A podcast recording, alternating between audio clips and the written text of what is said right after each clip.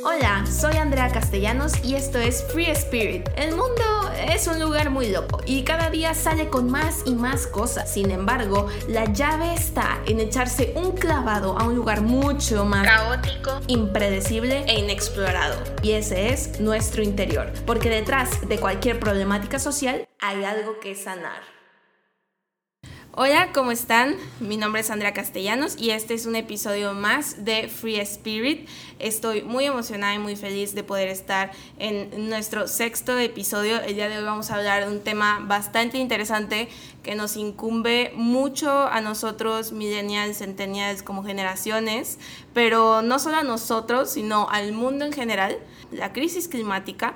Este es un tema, una problemática que nos ha venido acompañando desde hace mucho tiempo, pero fue hasta hace poco, 90s, 80s, que se empezó a hablar un poquito y que hoy en día personalmente, y no sé si te sientas identificado conmigo, persona que estás escuchando esto, todos los días pienso en esto y digo, ¿de qué manera podemos contribuir a reducir los efectos de la crisis climática. En verdad es que la desaparición de las especies, eh, la contaminación de espacios, ecosistemas o su destrucción es algo que día a día mm, prácticamente casi me deprime y he pasado varios años involucrada en actividades o en organizaciones que se dedican pues a ver de qué manera se puede promover la justicia climática, de qué manera se pueden resolver estos problemas, pero en esta búsqueda desesperada de ver de qué manera una persona, una niña de 19 años podría apoyar,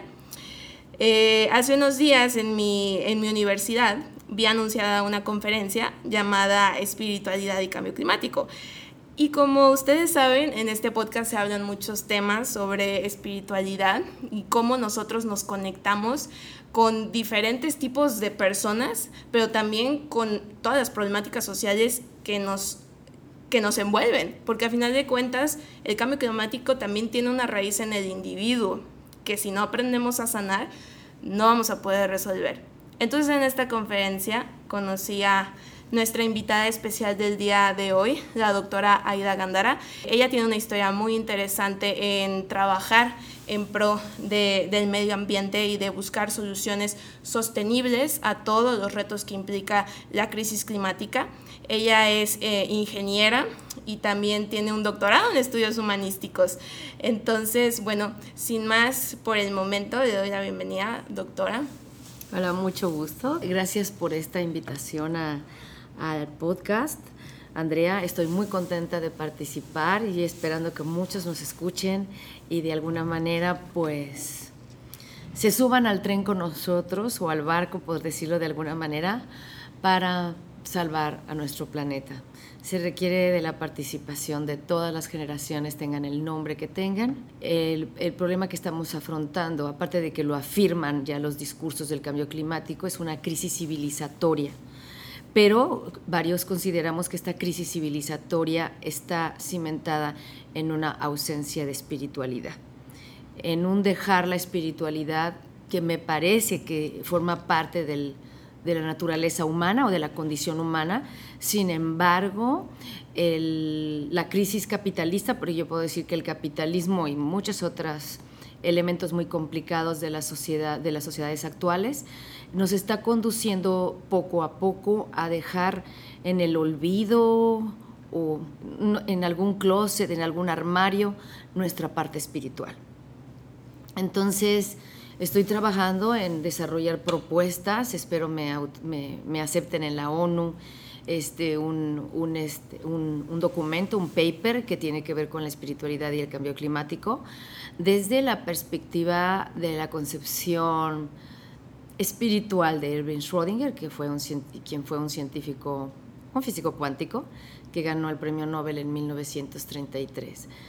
A, partir de que yo me empecé a acercar a, Schrödinger en mi doctorado, eh, con mis estudios doctorales, yo ya traía inquietudes acerca de mi espiritualidad y a dónde acercarme, a dónde encontrar respuestas, a dónde mirar eh, más allá de, todo este deterioro y toda esta destrucción que, he estado observando y que ahora la puedo constatar en los informes del IPCC.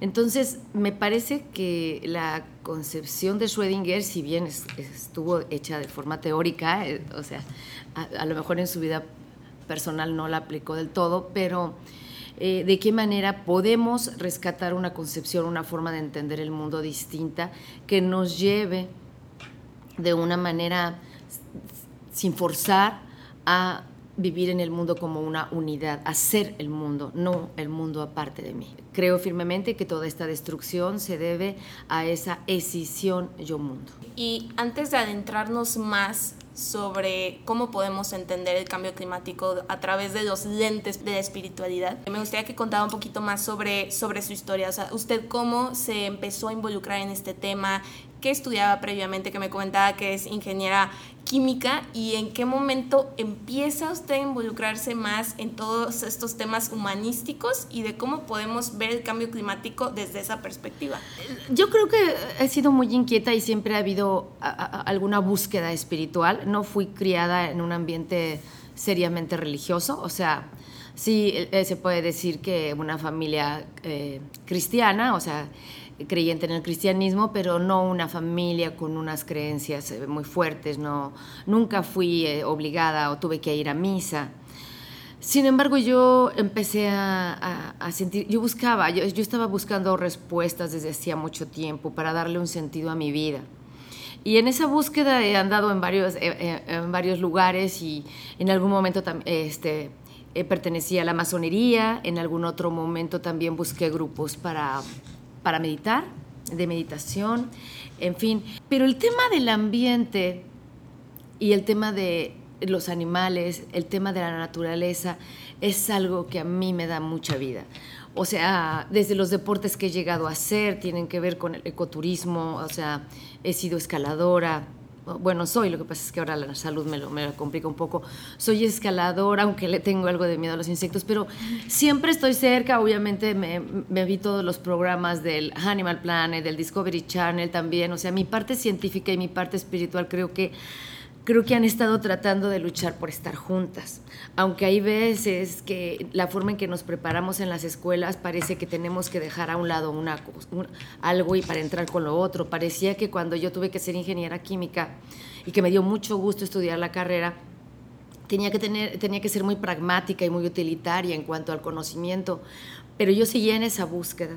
Entonces, Erwin Schrödinger a mí me cautivó desde que estaba estudiando la carrera. Primero me impresionó la complejidad de la mecánica ondulatoria que presentó, que es por la que le dieron el, premio Nobel, pero después empecé a ver eh, por ahí algún artículo de que era un filósofo entre los científicos y entonces yo decía que no la ciencia y la filosofía no son dos, dos dos actividades completamente dispares, opuestas, o una está en una trinchera y la otra en otra. Entonces de ahí fui viendo que hay actividades humanas que parecen divorciarse o que no tienen nada que ver. Y la realidad es que tienen mucho que ver y tienen todo que ver. Entonces, cuando yo hago el doctorado en estudios humanísticos, entro precisamente a investigar la concepción científico-religiosa de Erwin Schrödinger y la verdad es que alimentó mucho lo que yo estaba buscando en el sentido de hacer de reflexionar acerca de muchas preguntas que ya en este día a día y en estas sociedades modernas eh, o posmodernas como le queramos llamar ahora, pero no tenemos tiempo de reflexionar acerca de de las preguntas fundamentales y de reflexiones metafísicas más profundas de qué somos en realidad, eh, por qué estamos aquí, pero no como yo, Aida Gándaras, ni, tú como Andrea, como seres, por qué la vida, porque hay unas cosas que están vivas y otras que parecen no estarlo. Entonces, este, cómo este complejo proceso por el que se formó el universo, estas teorías y el planeta le llevó tanto tiempo a este planeta dar unas condiciones para la vida y ahora nosotros eh, rápidamente estamos acabando con esas, eh, esas condiciones para la vida. Entonces, eh, tiene que haber algo, o sea, no me niego a reconocer que lo único que hay es ciencia, tecnología y dinero. si es eso, pues esto es lo que hay, estamos, estamos destruyendo el planeta. Se nos dice ya, o sea, los, los que hablan de cambio climático desde el punto de vista humanista y en varias, ya está tipificado a Sapiens como un ecocida como especie ecocida. Ecocida porque eh, acaba o mata ecosistemas completos, lo cual es real, lo cual ya está comprobado. Entonces, es esta búsqueda de decir, no, sí tiene que haber posibilidades y tiene que haber algo, independientemente de nuestras creencias religiosas, tiene que haber algo en, el sapiens, viéndolo biológicamente como especie, tiene que haber algo en esa conciencia que traiga esa, esas ganas de, continuar con la vida, o sea, de, seguir viviendo y de no suicidarnos y de, y de acabar con nuestro hábitat, porque lo que estamos haciendo es un, es un suicidio en, en, una escala masiva, suicidio de la vida. Es muy difícil que la ciencia pueda decir lo que se nos avecina en pocos años. Creo que no hay ninguna película, ninguna novela, nada que pueda eh, dejarnos ver lo que, lo, que, lo que va a suceder si sigue incrementándose la temperatura. O sea, ahorita ya estamos arriba, está arriba de un grado, 1.2, y vamos derechito al 1.5 grados y, muchos, y, dicen los científicos que de acuerdo a cómo van las tendencias, eh, vamos a más de 2 grados centígrados. Condiciones que ya cada vez son más difíciles para la vida. ¿Y cómo podemos entender las causas que nos llevaron a esta crisis climática que usted describe como catástrofe climática desde la espiritualidad? ¿Cómo son las causas? Las causas las están eh, trabajando, las estamos trabajando desde el punto de vista científico y desde el punto eh, de vista científico es que todas las actividades antropogénicas que hemos estado realizando, específicamente la forma en que nos movemos, el tipo de combustibles que, o sea, o sea, lo que usamos porque queremos movernos, queremos ir, queremos alcanzar, queremos subir, subir, subir, subir, crecer, elevarnos, hacer edificios cada vez más altos, volar cada vez más rápido, cada vez más alto o sea, nos queremos mover, pero nos queremos mover físicamente. Eh, o sea, el movimiento es físico, tenemos que sentir la adrenalina, tenemos que sentir el movimiento y tenemos que sentir el poder de tener y acaparar cosas. Voy entrando poco a poco a esta relación que tenemos el sujeto y la cosa. Realmente la cosa si es un objeto o es otra persona, porque cosificamos todo. O sea, finalmente nos volvemos en objetos, ¿no? En recursos. En una, para una empresa está el recurso natural, el recurso financiero y el recurso humano. Ya desde el lenguaje que utilizamos, los seres humanos desde hace muchísimo tiempo es un lenguaje que habla de cosificar, de, de, trabajar desde la otredad, de el otro es diferente, yo soy distinta, o sea, yo soy singular, yo soy individual, es una individualidad malentendida me parece que eh, las causas fundamentales eh, desde el punto de vista espiritual eh, las podemos encontrar en esta cosificación y en la cosificación es dar, hacer un reduccionismo acerca de la cosa, o sea, la cosa es poco importante. Cuando no nos damos cuenta, por ejemplo, la frase de Schrödinger que me encanta y me fascina y que está para reflexionar, mm, y sigo reflexionando en ella, es la cosa quiere ser vivida, no simplemente pensada. Eh, nosotros ya no nos estamos dando oportunidad de vivir la cosa porque estamos destruyendo la cosa. Si le quieres llamar cosa a la naturaleza, a los océanos, a los mares, a los ríos y a los árboles, si los quieres cosificar, que primero no son cosas, o sea, bueno, son seres vivos, pero si queremos cosificar todo, los estamos perdiendo.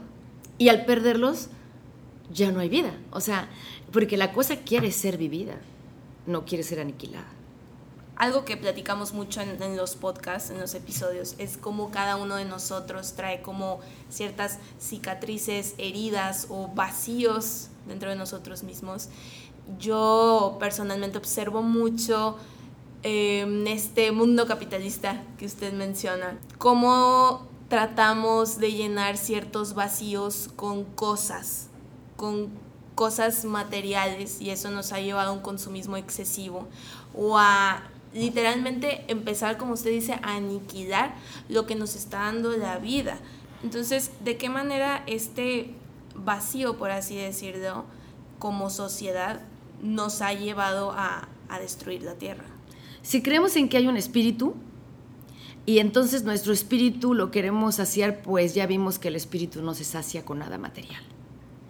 Es lo que deberíamos de primero reconocer, o sea, de lo que parte la sabiduría de, la sabiduría de Adi Shashkara, la filosofía Advaita Vedanta. La filosofía hindú es muy compleja y muy extensa, muy vasta, Pero una de las mejores filosofías y menos, em, que no tiene tanta superstición, exactamente, que es menos supersticiosa, más lógica y más basada de alguna manera en algún conocimiento y todo, es, es la filosofía Advaita Vedanta. Y entonces, e, e, esta filosofía parte de que precisamente el espíritu no se puede saciar aquí, aquí. O sea, en, en, lo terrenal, en lo terrenal. O sea, si hablamos de Brahman y Atmat, o sea, es él, o sea, Dios, pero no, no, no que sea idéntico igual. Entonces, ¿por qué? Porque está materializado, está dentro de un cuerpo. Entonces, me parece que nos embelezamos con la cosa y la cosa no, no logra surtir un efecto de saciedad espiritual y entonces busca el ego, la, el, el, ego busca más y más y más para saciar al espíritu, pero el espíritu no se va a saciar aquí. esto es algo difícil de entender porque es igual que decir, mientras estés aquí el espíritu no, no, no, no, no tiene con qué saciarse, no hay elementos, y no quiero manejarlo así porque es como la religión este, cristiana, el, el cristianismo, que espera a que mueras para encontrar entonces un lugar de trascendencia. Y, y entonces eso, eso tampoco, eso, eso no consuela, ¿verdad? Ya vimos que no, no, no, no consoló eso, ¿no? Yo no me voy a esperar a morirme para ver, para ver cuáles son el, el goce, el gozo absoluto. La cuestión es qué es el gozo, qué es estar pleno y como no lo hemos podido encontrar espiritualmente o el espíritu no, no lo dejamos salir para que él de alguna manera esté tranquilo, entonces inventamos una serie de cosas, a las cosas las dañamos y les falta, de alguna manera, bueno, no quiero decir que le faltamos al respeto, pero les negamos la importancia que tienen como cosas en sí mismas. Gaia es un sistema demasiado complejo que nosotros nos adelantamos a usar como si fuera infinito, como si nunca se acabara y es finito, no es un recurso infinito. No hay, la infinitud es algo que quisiéramos lograr, pero la infinitud, al menos en el planeta, no está y no lo está mostrando. La infinitud espiritual precisamente es algo bastante complejo porque queremos el todo. Pero ¿qué es el todo? A lo mejor el todo está aquí, simplemente aquí en esta conversación simplemente el, dar lo mejor que se pueda dar en esta conversación y si yo salgo y me muero inmediatamente, lo que pase, lo que pase, pero o sea, el todo ya fue esto, el todo es este presente, no hay más nada, o sea, queremos más y más y más y nos saciamos, no vamos a saciar el apetito del espíritu.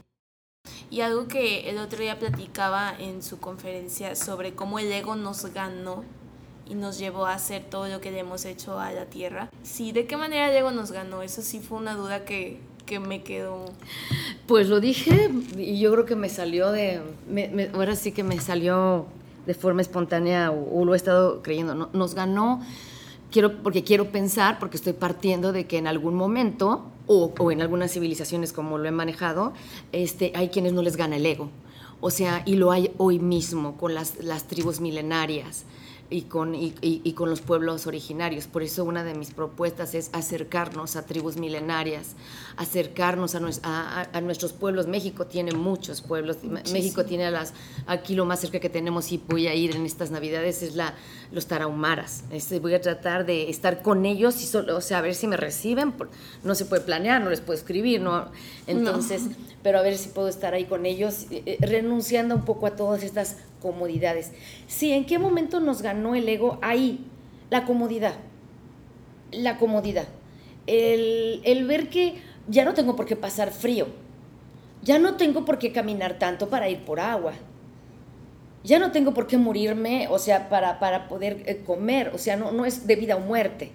O sea, si yo pude hacer herramientas y pude hacer una serie de cosas por mi ingenio, por el ingenio que tuve, que primero no hubo ciencia, pero por todo ese ingenio y todas estas, estas manos que tenemos y, pudimos modificar el entorno, y, y entonces ya no tuvimos, nos ganó ahí, porque si nosotros hubiéramos hecho nada más chozas, ok, para guarecernos del frío y para... Eh, pero no, ahora no quiero una mansión, ¿no? Ya no lo paramos, o sea, ya no se paró, se siguió y ahora queremos castillos y más de castillos queremos este, plataformas este, completas, satelitales, o sea, no me voy a parar. quiero más. Si tengo un cuartito, quiero dos cuartos. Si tengo dos cuartos, quiero... Y, si, si tengo un mundo entero, no me alcanza tampoco. ¿Y de qué manera los pueblos milenarios, estas personas que no les ganó totalmente el ego, qué lecciones nos pueden dar a todos para volver, digamos, a ese camino en el que respetemos lo que de lo que formamos parte de la naturaleza. Exacto, y acabas de decir algo muy importante, formamos parte de la naturaleza, pero si vemos los discursos ya hasta del mismo, los mismos discursos del IPCC, del cambio climático, los mismos científicos, de repente en la forma de redactar ya es tan común ver esa decisión, como si la naturaleza estuviera allá y yo, humano, soy, soy acá superior, soy, yo la puedo gobernar, yo la puedo controlar. Pues ya vimos que ni la gobernamos ni la controlamos y somos naturaleza. La situación es esa, es somos, uno. Somos uno no en el sentido de eh, obviamente nuestra percepción espaciotemporal nos dice que somos millones y que hay, muchas, hay mucha variedad de cosas y de, y, de, y de, seres vivientes, pero somos uno porque vivimos, venimos finalmente de los mismos elementos. No venimos de una, de una nave que nos haya traído y nos puso aquí a todas las especies, o sí. O sea, estamos aquí y, fuimos, y, fuimos, y de alguna manera nos desarrollamos a partir de los cuatro elementos básicos y toda la tabla periódica. O sea, si nos vamos a, la parte científica y si nos vamos también a la parte espiritual, venimos de lo mismo. La madera viene de lo mismo que de donde yo vengo. Venimos de los mismos elementos primitivos, primarios. ¿En qué momento nos separamos y nos distinguimos? Bueno, sí, porque el nivel o estado de conciencia o estado de complejidad de la vida fue evolucionando. Pero no ese estado de evolución de la complejidad de la vida tiene que ver con que yo pueda, o sea, tenga permitido destruirla o decir que soy diferente. Si somos parte de lo mismo. ¿Qué podemos aprender? Pues yo misma quiero, quiero saber qué podemos aprender, creo que mucho desde el punto de vista espiritual, por eso voy a tratar de estar con los tarahumaras esta vez. Eh, dejar de, festejar la Navidad como normalmente la festejo y los regalos y esto y lo otro y, y, muchas cosas que en este momento nada más van a ayudar a subir la huella ecológica y a, ayudar a promover el consumismo, ¿no? alimentar el vacío. Alimentar el vacío, no sé, no sé si vacío, pero finalmente a, deteriorar nuestro hábitat, que es lo que estamos viendo. Y, sí, alimentar el vacío, porque ¿qué te queda después de una Navidad o después de un festejo tan tremendo, con los mayores lujos, con los mayores... Te queda un vacío. Eh, ¿Cuántas veces degeneran los festejos en otra cosa? Porque precisamente no se llena al espíritu.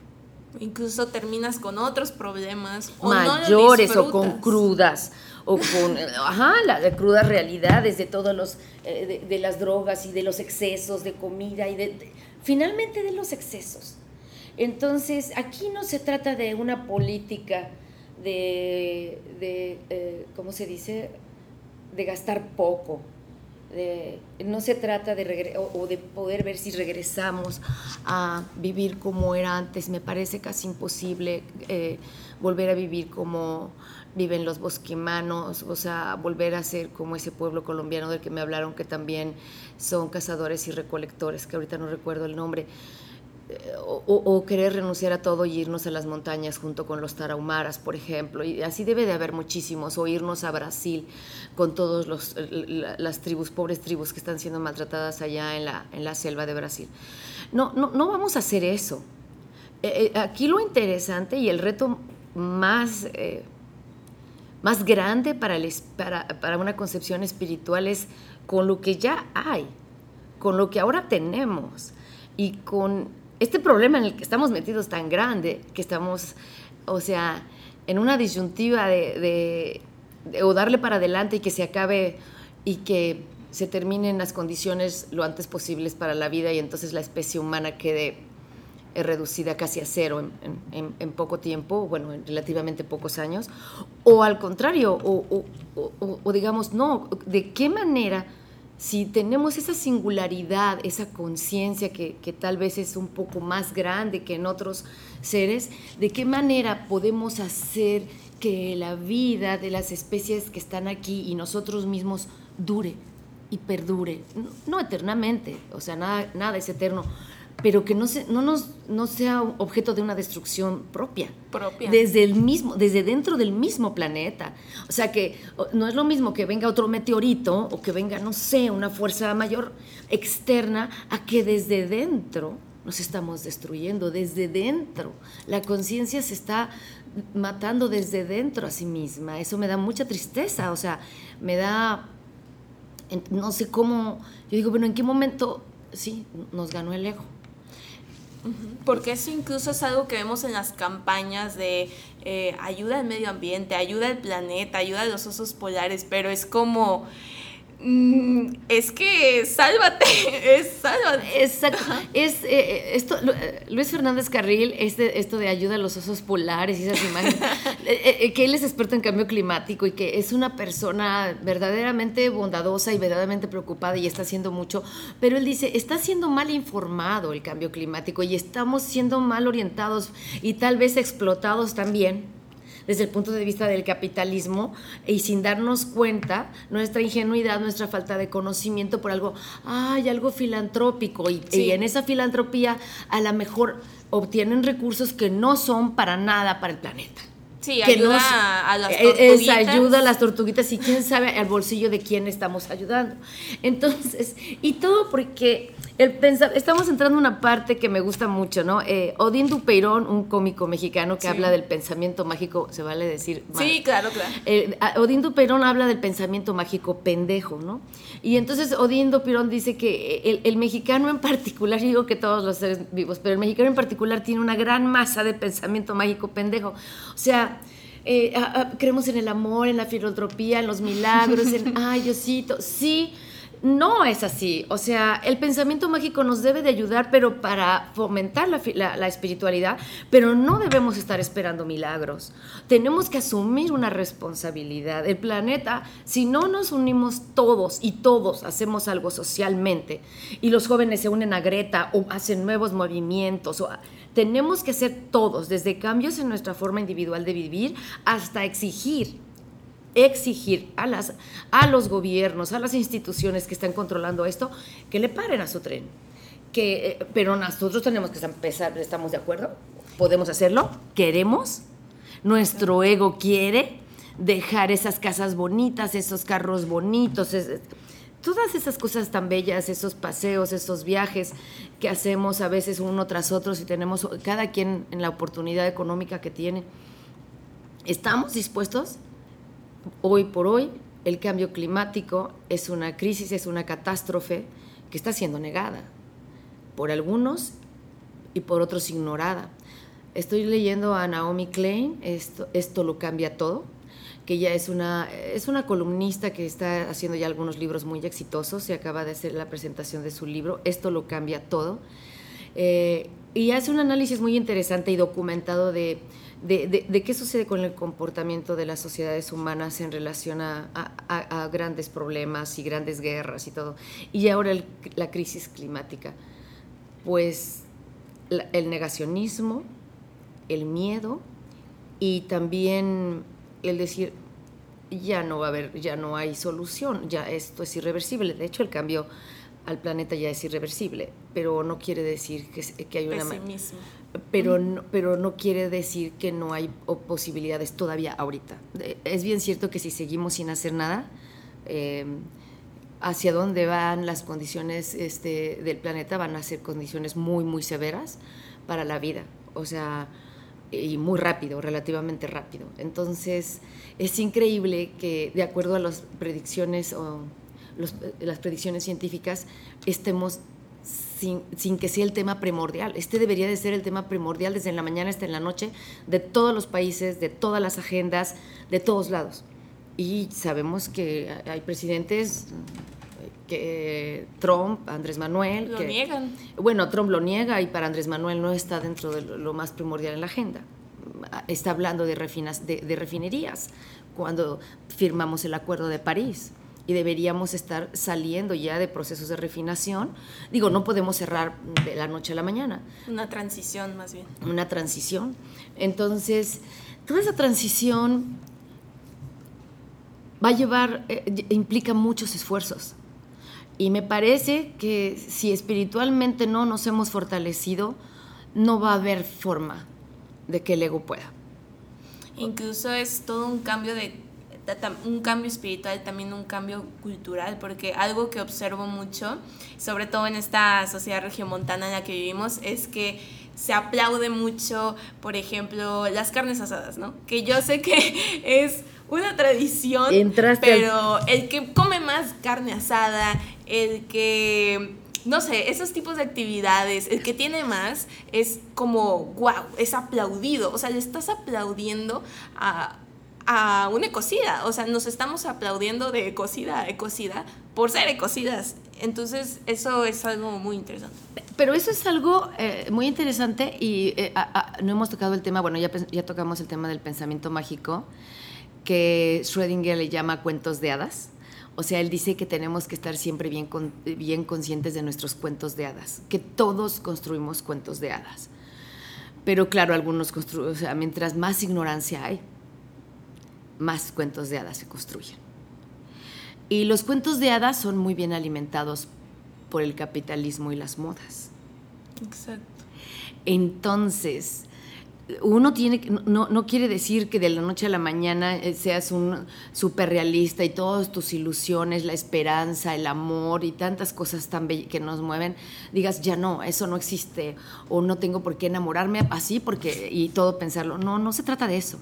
Se trata de enamorarse, de ilusionarse, de luchar por una vida mejor, por una carrera mejor, tal, pues sí, por tener un mejor puesto, un reconocimiento, sí, pero todo bien, o sea, como para qué. Y, preguntarse a uno mismo, ¿con cuánto me voy a saciar o hacia dónde voy? Entonces, eh, es algo muy complicado, nadie tiene la respuesta, pues si la tuviéramos ya estaríamos, ya la estaríamos llevando a cabo. Yo, yo, yo, yo, no sé, pero lo que yo sí puedo decir es, eh, lo que yo sí puedo decir es que debemos estar conscientes de nuestros cuentos de hadas, de, de nuestra ingenuidad, de nuestra falta de conocimiento y de que a veces queremos vivir así, en la ignorancia, por comodidad. Este, nos gusta la comodidad, eh, no nos gusta batallar el trabajo, pues siempre lo menos que se pueda es lo mejor. O sea, si a mí me ponen a, trabajar demasiado, pues no me va a gustar. Entonces no nos damos cuenta que, que lo elemental era precisamente hacer todas esas labores, cansarnos, por ejemplo, ir por la comida, bajar a un río, ver qué trabajo te cuesta conseguir el recurso para vivir entonces, ahora es el colmo que ahora hay que inventar actividades y le cobran a la gente un dineral para que simular la vida en un campo. Dios mío. Exacto. Y vas a un gimnasio para hacer que estás sacando, para hacer que estás jalando unas cuerdas. Pues tú deberías estar jalando las cuerdas diario o estar jalando ramas diario. O, o, sea, lo que quiero decir es que es como nos estamos dando cuenta que estamos llenos de modas llenos de necesidades y que esas mismas necesidades sociales, o sea, ya no puedo, yo, yo, no, yo no puedo decir, no, porque ¿qué van a decir de mí? O sea, ¿qué van a decir si yo no tengo un celular a la moda en mi grupo? O sea, e, e, es, lo mismo, la carne asada es, ¿cómo que yo no hago carnes asadas? Para empezar, primero se tiene que enterar, con todas las personas que yo he estado platicando de aquí acerca del problema de la carne asada, de verdad no sabe, no sabían, y, y, y aún sabiendo, y aún cuando ya les digo, no quieren leerlo y no quieren aceptarlo. El saciar el hambre y e, es algo muy fuerte. Es que nadie quiere escuchar malas noticias de sus malos hábitos, prácticamente. Y pon tú que los escuche, pero no los va a cambiar. Exacto. Y va a decir, no, es que eso no es cierto, eso es algo muy catastrófico, no va a pasar, o va a venir alguien, va a venir los científicos nos van a salvar, los tecnólogos nos van a salvar, o en última instancia va a venir Dios a salvarnos, o algún político, va a venir Dios a salvarnos. Entonces, sí, es increíble. O sea, creemos que algo más, alguien más va a actuar por nosotros.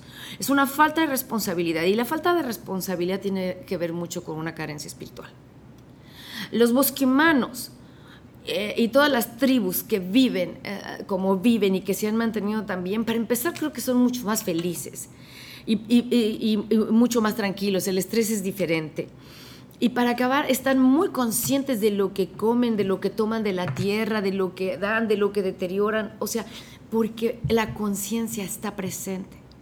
Pero en el momento en el que nos, invadieron las máquinas y la, facilidad de vivir, las máquinas hacen todo por nosotros y nosotros ya no hacemos las cosas ya no nos conectamos con lo que hacemos. No, y bueno, y si te digo de este aparatito que tengo aquí en la mano, el celular, bueno, pues este es muy bueno y sí, lo podríamos utilizar para cosas muy buenas, pero desafortunadamente lo estamos utilizando para estar completamente desconectados de nuestro aquí y de nuestro ahora. La gente va a hacer yoga porque la aquí y el ahora, pero van a hacer yoga y entra con el celular y cuál aquí y cuál ahora. O sea, no hay ni aquí ni o sea, no hay nada.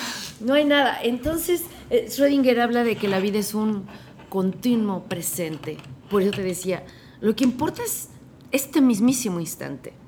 Lo demás ya pasó y ya que hay que hacerse ya pasó y lo demás no ha venido y por lo que estamos viendo con toda la ciencia que tenemos y con todo lo que tenemos, no sabemos ni lo que nos viene.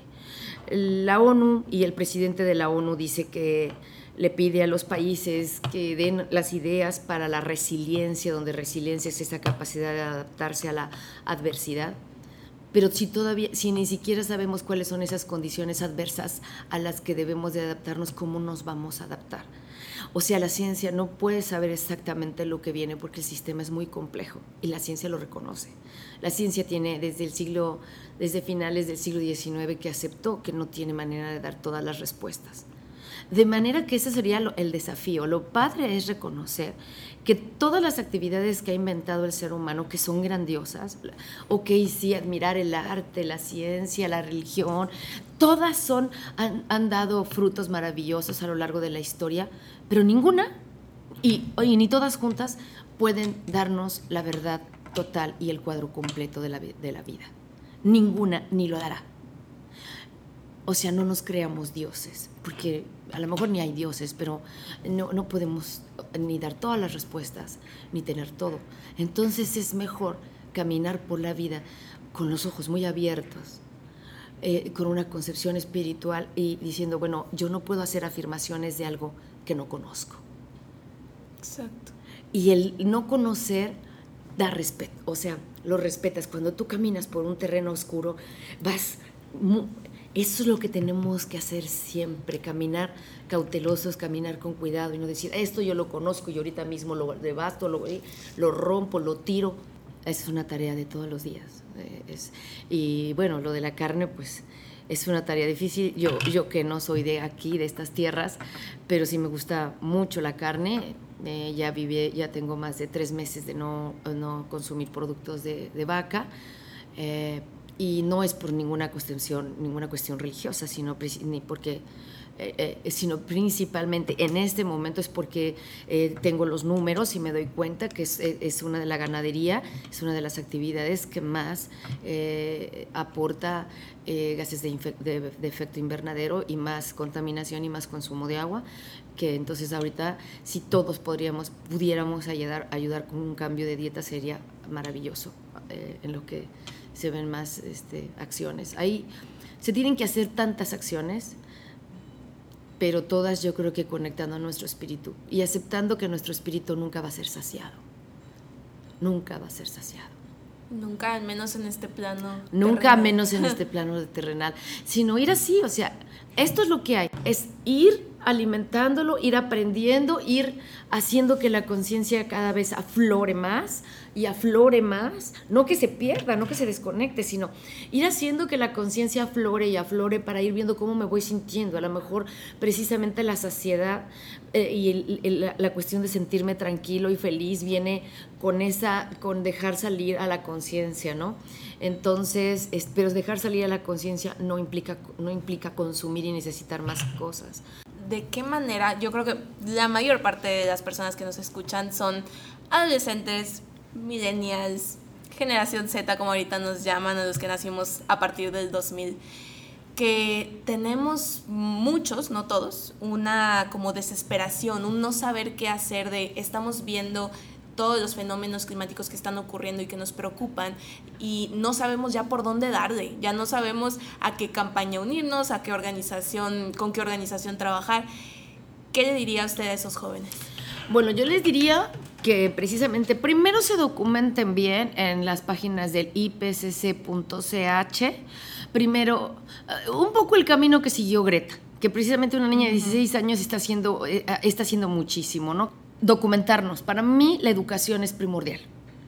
Para mí, sí, acabamos de decir que el pensamiento mágico es lindo, pero es el que nos lleva a, creencias y acciones incorrectas y las modas, tenemos que documentarnos. Ahorita creo que la actividad del ser humano más seria en el sentido de que cuando hace una afirmación es porque ya hizo mucha investigación y es porque ya tiene las pruebas y las evidencias, es la ciencia. No porque sea lo mejor, sino porque es la que nos puede dar información de exactamente cómo están las cosas en el cambio climático, en, muchas ciudades y qué va a pasar, cuáles son las ciudades más vulnerables, en fin. Y después de eso, eh, hay, muchas, ah, hay muchas sugerencias inmediatas de varios científicos y de consumir, bueno, yo tengo ya varias sugerencias, hay sugerencias en todos lados. La cuestión no es una política, se me había olvidado la palabra hace rato, no es una política de austeridad por austeridad. No, no, no, no se trata de austeridad, se trata de vivir la plenitud sin necesidad de tantos artículos, de tanta materialidad. Reflexionar en cada momento para qué tengo este artículo y para qué tengo esto otro, para qué tengo esto otro, cuántas veces lo uso, medirnos, medirnos. O sea, yo tengo este, 20 faldas escocesas y cuántas veces usaste las 20, por decir, o sea, las usaste o no. Y tú te vas a comprar la 21 por, se me vino ahorita, ¿no? O sea... Porque me falta el azul. porque, porque la quiero con la rayita aquí. Entonces, y va a estar guardada en el closet todo el tiempo porque eh, de acuerdo al clima en donde yo estoy viviendo ni siquiera es muy útil, por decirlo de alguna manera. Creo que es eso, es hacer conciencia de, de la vida en sí misma y de lo que usas y comes y te alimentas. ¿Con qué te alimentas visualmente? ¿Con qué alimentas tus sentidos? ¿Qué tocas? ¿Qué hueles? ¿Qué ves? Este, entonces, de alguna manera, amarte en el más amplio sentido de la palabra, este, y decir, bueno, pues apapachar realmente no significa comprarme cosas y cosas y cosas, sino significa es ver, a ver, bueno, sé, sé qué color me gusta, sé qué siento cuando veo esto, o sea, yo creo que es mucho de reflexión, conocimiento, buscar información. Ahora, ¿a qué unirnos? ¿A qué grupo unirnos, muchachos? Al que sea, o formen uno nuevo. Únanse con Greta, únanse al inglés el movimiento inglés Extinction Rebellion. Lo que pasa es que creo que es un poco, es, es, este, no sé si es algo extremista, pero únanse o formen uno nuevo.